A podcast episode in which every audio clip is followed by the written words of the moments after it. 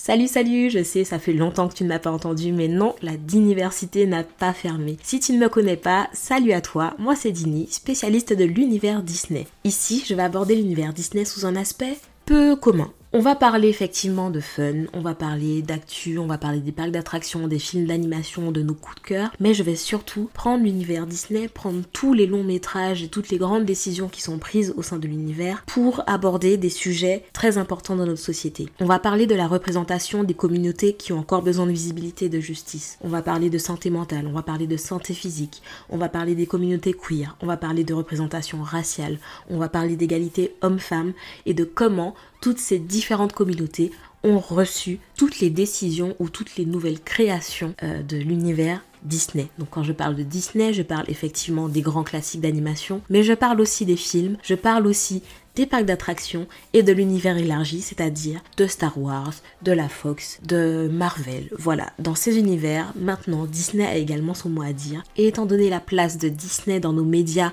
et forcément dans le développement cognitif ou en tout cas dans les réflexions de nos petits comme des grands, euh, je pense qu'il est important de savoir quelle place prend Disney au sein de toutes ces causes. Bref, on arrête les bavardages. Aujourd'hui, on va parler de la véritable histoire de Pocahontas, partie 2.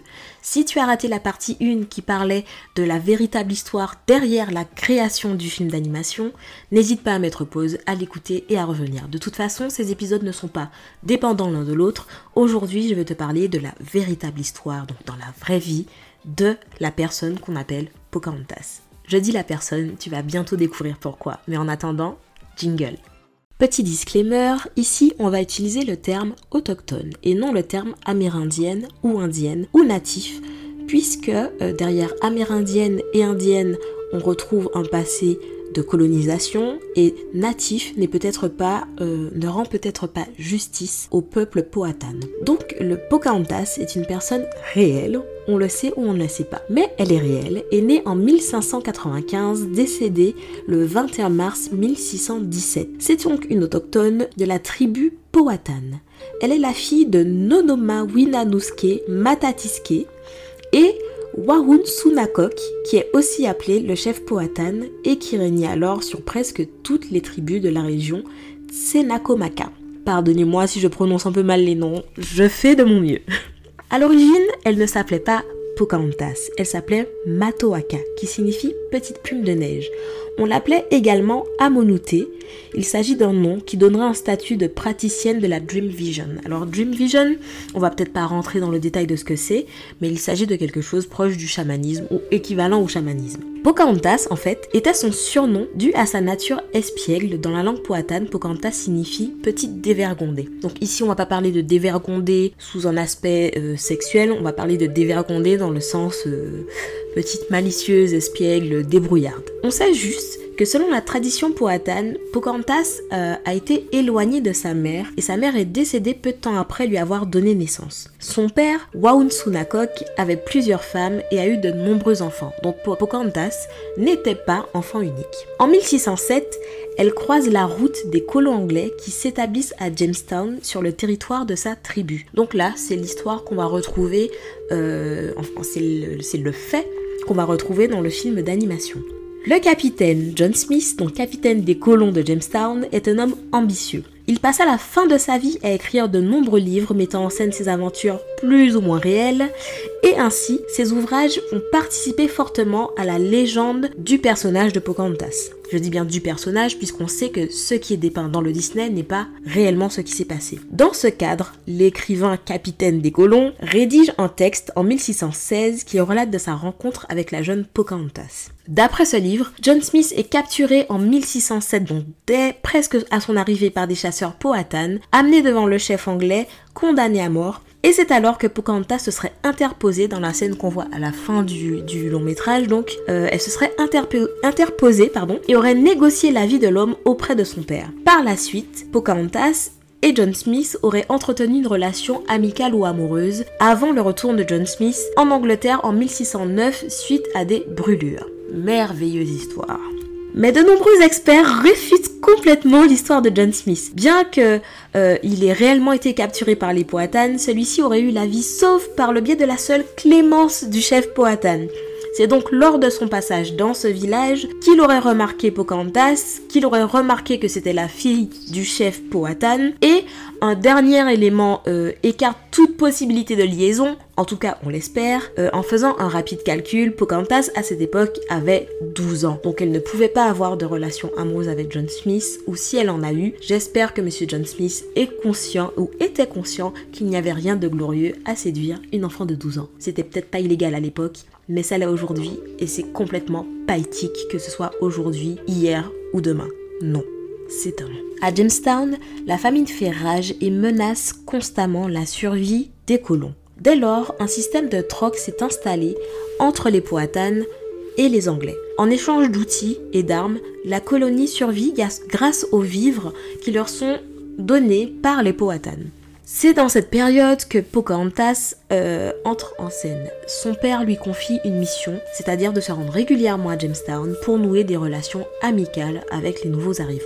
Cependant, entre la tribu amérindienne et les colons, euh, la lune de miel a été plutôt courte. Pourquoi? Puisque en 1611, un nouveau gouverneur est arrivé et a accéléré le processus de colonisation. En plus de ça, les demandes de vivres s'accroissent et crée des tensions entre les deux peuples, puisque euh, le, peuple Powhatan forcément atteignait des limites en termes de dons euh, et avait besoin de garder forcément ben, des choses pour eux, se sustenter eux-mêmes. Hein. La capture de Pocahontas a eu lieu à ce moment-là. Et c'est à ce moment-là que sa, sa jeunesse insouciante, son côté espiègle commence à s'éteindre. Pourquoi?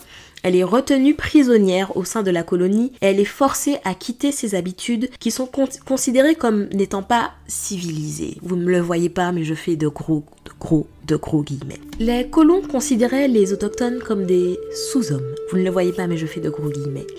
Euh, selon leur vision des choses, ils devaient leur apporter euh, la civilisation. Hein. Euh, vous savez, hein, des sauvages, des sauvages voilà, donc l'air du vent, pour ceux qui connaissent le Disney. Pour cette raison, il décide d'enseigner à Pocahontas la langue anglaise, il décide de l'habiller à l'européenne ou à l'anglaise plutôt, et elle est convertie de force au catholicisme et rebaptisée Rebecca. Une fois, je remets des gros guillemets euh, virtuels, civilisé, Pocahontas entre dans les plans des différentes parties prenantes de la colonisation. Donc, euh, ils ont décidé que Pocahontas euh, épouserait un certain John Rolfe. Pour ceux qui connaissent un peu les films d'animation de Disney, John Rolfe intervient dans la suite de Pocahontas. Euh, en réalité, ce John, ce John Rolfe a existé, il habitait Jamestown et en fait, il a implanté le tabac dans la colonie. Il a développé un joli joli business, hein, comme tous les colons, et a décidé d'épouser Pocahontas en 1614, ce qui a permis, pendant un temps en tout cas, d'apaiser les tensions entre les Powhatan et les Anglais en coulisses, en backstage, cette union en fait euh, servait les intérêts de pas mal de personnes. Les colons de Jamestown bénéficient d'une paix avec les Powhatan, fini les tensions. John Rolfe assure la pérennité de sa plantation de tabac à Jamestown. La Virginia Company se retrouve, trouve une jolie égérie, un joli trophée euh, désigné pour la colonie. Et l'Angleterre peut se servir de Pocahontas pour sa propagande en disant regardez, on arrive à les civiliser. J'ai vomi. En 1616, Lady Rebecca, ou Matuaka, ou Pocahontas, euh, s'embarque à bord d'un navire pour un long périple vers l'Angleterre, pour y être introduite à la cour, comme je l'ai dit, tel un trophée. Elle est donc avec John Rolfe et son fils Thomas. Thomas, c'est d'ailleurs un prénom qu'on retrouve également dans le film d'animation, mais ce n'est pas le fils de Pocahontas, il n'est pas du tout de la famille de Pocahontas, c'est plutôt un ami de John Smith, un membre en tout cas de l'équipage de la Virginia Company. Bref. Certains disent que ce certain Thomas serait le fils de John Rolfe et de Pocahontas, d'autres disent qu'il serait plutôt issu de l'un des viols que Pocahontas aurait subi pendant sa période de captivité dans la colonie de Jamestown. Pocahontas arrivant en Angleterre est surnommée la princesse indienne. Pocahontas déchaîne donc les passions des Anglais euh, de la cour royale. Regardez ce qu'on a pu faire d'une sauvage, bien sûr je cite, en tout cas je, parle de manière très ironique, hein, euh, soyons d'accord, Elle est euh, mise en avant, multiplie les apparitions et sa popularité en fait sert vraiment à la couronne puisqu'il montrait qu'ils étaient capables de civiliser les autochtones et donc euh, promettait un avenir meilleur pour les projets de colonisation du pays. Le seul et unique portrait qu'on retrouve de Pocahontas a été réalisé à cette occasion il nous la présente sous un trait, sous des traits, on ne dirait pas du tout, pas du tout une, euh, autochtone. On dirait qu'elle est blanche. Voilà, on, se le dit. Euh, si vous n'avez jamais vu le portrait de Pocahontas, tapez juste Pocahontas portrait ou Matoaka portrait et vous verrez qu'elle est affublée d'une tenue euh, avec une grande collerette en gros haute forme. De la façon dont elle est peinte, on dirait qu'elle est, qu'elle est blanche donc et non, euh, autochtone. Et c'est euh, comme ça en fait qu'ils ont gommé l'identité, ils ont fini de gommer l'identité de Pocahontas sur place. Ne s'adaptant pas à cette vie à l'anglaise, Pocahontas en fait elle tente de convaincre John Rolfe de la ramener chez elle. Vous imaginez, nous aujourd'hui, lorsqu'on est à l'autre bout du monde, qu'on essaye de joindre notre famille ou qu'on peut pas voir notre famille, on n'est pas très bien. Moi, je le dis en tant que martiniquaise, là en plus en période des fêtes, si vous écoutez euh, cet épisode au moment où il sort, euh, je suis très loin de ma famille et je ne me sens pas bien. J'ai quand même internet, j'ai quand même le, portable, je peux les joindre facilement. Imaginez elle à l'autre bout de l'océan avec aucun moyen d'avoir euh, des nouvelles de sa famille. Donc elle n'arrive pas à s'adapter à la vie à l'anglaise et elle supplie John Rolfe de la ramener auprès de son peuple. Finalement, il cède en 1616 et la jeune femme prend, la route vers, euh, vers, la, vers Jamestown, on va dire, vers sa tribu poatane, euh, en bateau. Et malheureusement, pendant ce voyage, elle tombe malade et elle meurt. Et donc notre chère Pocahontas est décédée avant même d'être rentrée auprès de sa famille. Elle est finalement enterrée dans l'église de Saint-Georges à Gravesend, Gravesend ouais, sous une tombe anonyme. En dépit des richesses de son cher mari, John Rolfe, qui avait sa petite plantation de tabac, elle a été enterrée sous une tombe anonyme. Ça montre beaucoup le niveau de considération ce cher John et que les Anglais ont eu réellement pour Pocahontas. De son côté, Thomas, le fils de Pocahontas, est également tombé malade, mais il survit. John Rolfe, lui, l'abandonne, et finalement c'est le frère de John Rolfe, Henry, qui s'occupera de l'enfant. Euh, choqué par le traitement infligé par, euh, par Thomas à par John à Thomas, excusez-moi, Henry a lancé des procédures judiciaires à l'encontre de son frère.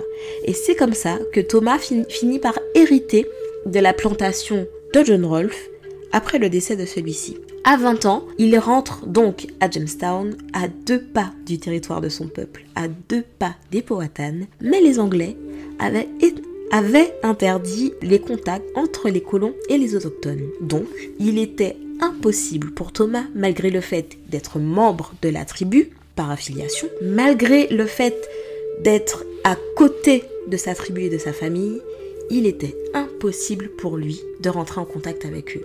Jamais, une seule fois, Thomas a pu voir la famille Poitane qu'il avait. Pocahontas a marqué l'histoire et la culture populaire. Elle est héroïne malgré elle, en fait, elle a été héroïne de force, dû au livre de John Smith, dû à l'histoire qu'elle a, subie de force.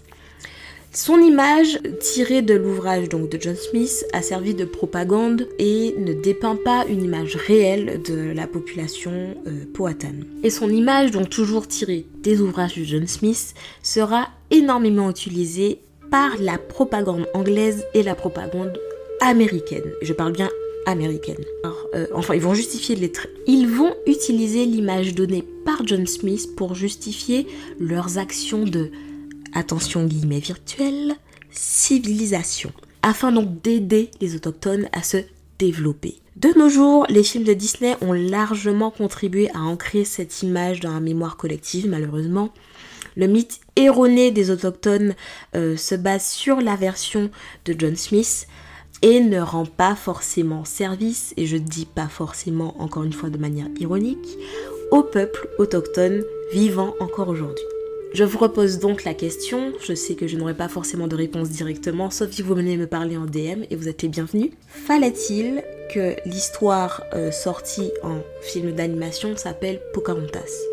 Si oui, pour vous, quelle importance doit-on donner à la véritable histoire de Pocahontas auprès des petits? Parce qu'il ne faut pas gommer la vraie histoire de Pocahontas, même si les messages qui sont diffusés dans le film d'animation sont beaux, je répète euh, pour ceux qui ne le savent pas en écoutant directement cet épisode, c'est l'un de mes Disney préférés.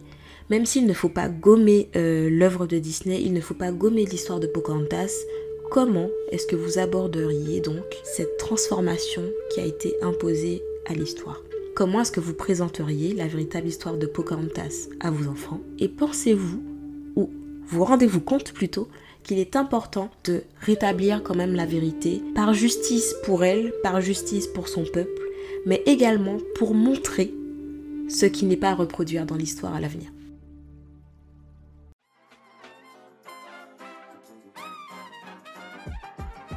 Merci beaucoup d'être resté attentif jusqu'à la fin sur la véritable histoire de Pocahontas. Aujourd'hui, pas de fun fact. Tu retrouveras le fun fact sur l'histoire de Pocahontas sur ma page Instagram, n'hésite pas à t'y rendre. Le fun fact sortira vendredi.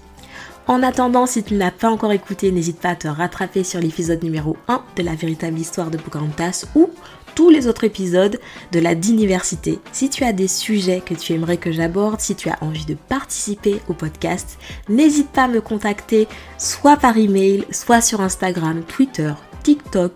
Je suis disponible. Il y a également une page Facebook maintenant sur laquelle tu peux me retrouver. C'est très simple, c'est la Diniversité sur Insta et Facebook et sur Twitter et Twitch, tu me retrouveras sur le pseudo Dini Mandine. D-I-N-Y plus loin Mandine comme la fin de Amandine sans le A. N'hésite pas, je suis super open, j'adore discuter avec vous de toutes les idées, de tous les sujets autour de cet univers.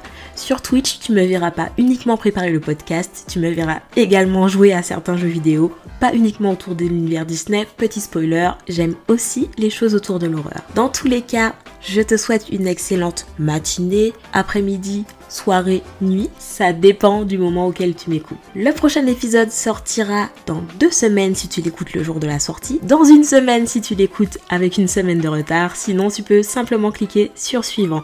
Le nouveau rythme de sortie des épisodes va être d'une semaine sur deux avec des fun facts tous les vendredis sur Instagram et des podcasts de préparation le dimanche sur Twitch.